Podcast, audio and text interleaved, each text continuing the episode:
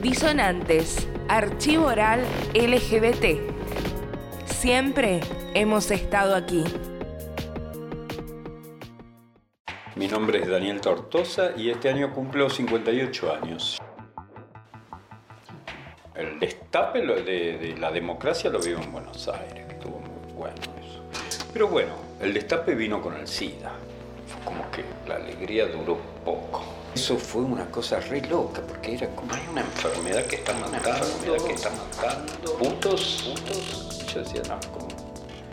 No, sí, sí, Daniel, no sabes. Hay muertos en Miami, en Nueva York, en París, hay muertos.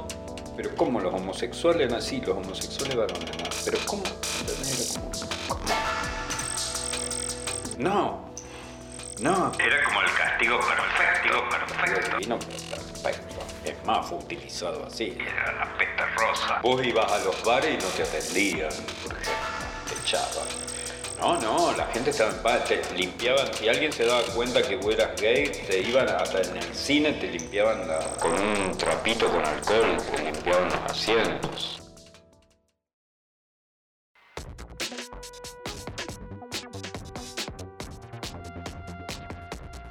En el subte me acuerdo bien un amigo venía que era como muy loca, así, con toda una ropa que estaba, eh, había ido a España. Viene y en Buenos Aires bajamos al subte, en el subte unos pibes del secundario le gritaban Seida, Seida, Seida, Seida, Seida. Horrible, una cosa. Eso fue, fue bravo, porque eso va a ser durante los años, bueno, 83, 84, 85. Son tres años hasta que se supo que era un virus, que se transmitía por sangre, que se transmitía por el semen.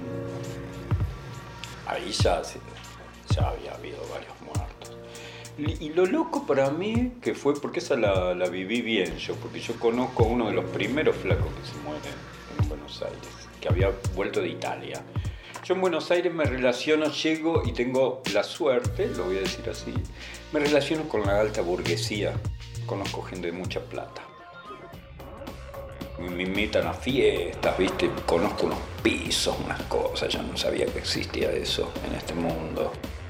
Y ahí anduve en esos ambientes, digamos. Nunca pertenecí porque qué tren le vas a, seguir, pero me invitaban, iba, venía, salía, qué sé yo, íbamos a New York City. Después yo comía criollo con mate. Eh, y los primeros enfermos eran de, eran de ahí.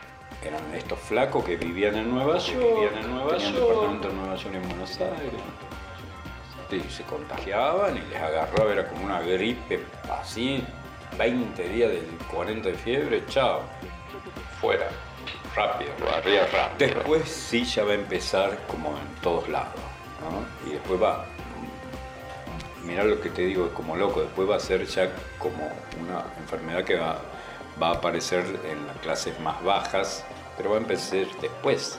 Entonces además Esa cosa tan de machista, viste, tan así, viste. Los chongos, los taxi boys en Buenos Aires. Era como ellos que se van a agarrar, nada, no se agarraban nada, nadie se cuidaba. Ellos que se van a agarrar, nada, no cuidaba. En ese mismo proceso después aparecieron también Los que salían a contagiar a propósito. se enteraban que tenían y a coger con tres o cuatro por noche para contagiar, contagiar.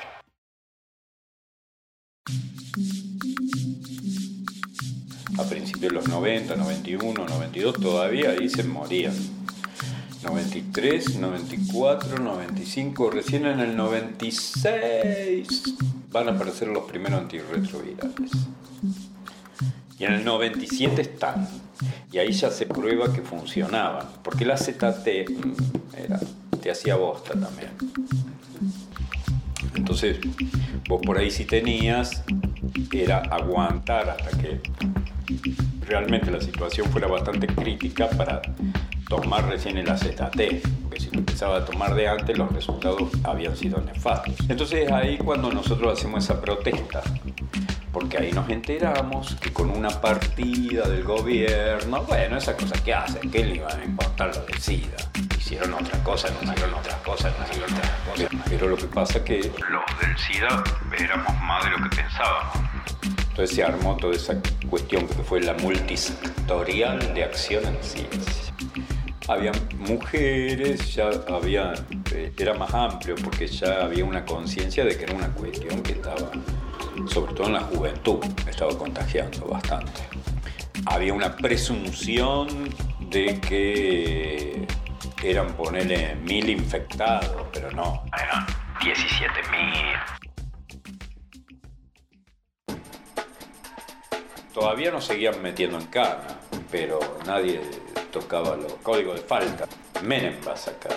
Ah, en ese sentido, Menem fue como una cosa, si se quiere, muy libre, entre comillas, no económicamente, pero era como con tu culo podés hacer lo que quieras. Y a Menem le hacen una protesta en Estados Unidos y los grupos gay diciéndole esto, que como que en la Argentina todavía estaba el segundo H, estaba ese artículo que se podía meter preso, Menem, entonces llama por teléfono al ministro del Interior y dice, sí, acá está en Argentina, nosotros tenemos un artículo que para meter presos a los putos.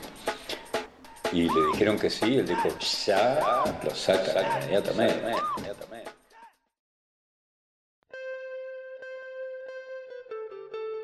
Y en realidad la militancia mía fue cuando yo vuelvo acá a Córdoba, en el 96, y ahí acá me vi que estábamos todos todavía con los palos y la flecha. Ahí lo conozco a Eugenio, conozco los de Acodo, conozco los pequeños grupos, los que venían haciendo cosas, y ahí bueno y ahí ya nos conocimos. tampoco pasó tanto. Bueno, 23 años. Sí, pasó. La chat tiene un, momento donde aparece en Buenos Aires, que es ahí, eh, cuando aparece el SIDA, cuando aparece Jauregui en la revista, la chat se empieza como a conformar ahí en los 80. Después la personería jurídica creo que recién se la dan en los 90, en los 90 largos digamos, le decíamos la Cha porque se la conocía como Cha, sí, igual no tenía personería jurídica, eh, pero ya se juntaba información, ¿no? En, Buenos Aires trabajaban, eran, tenían experiencia, digamos, como en militancia social o en otros órdenes también. Igual era un grupo de mesa. Pero la urgencia todo se lo llevaba a lo del SIDA, porque, a ver, ¿qué hacíamos? Ah, ¿Qué podías hacer? Fiesta en un boliche para recaudar fondos fiesta en otro lado para recaudar fondos, o una rifa, o eran cosas así, porque era todo para esa necesidad. Acá en las PIAF se hacía eso. De la noche el glamour, se hacía el desfile de moda de tal peluquero y tal cosa, y con eso una parte se hacían en la PIAF, por ejemplo acá en Córdoba, y una parte iba para la sala del Rawson. Primero estuvieron los enfermos en el Rawson y después estuvieron en Rawson y en las clínicas. Después, digamos, empieza a hablar estas cuestiones ya, bueno, a ver, paremos, ¿y podemos tener familia y casarnos? Pero eso ya está en el año 2000, ya empieza a brillar eso, aparece en el horizonte. Disonantes es un archivo oral LGBT. Queremos saber tu historia. Si crees que podés contárnosla, escribinos a info.disonanteslgbt.com. Los relatos importan.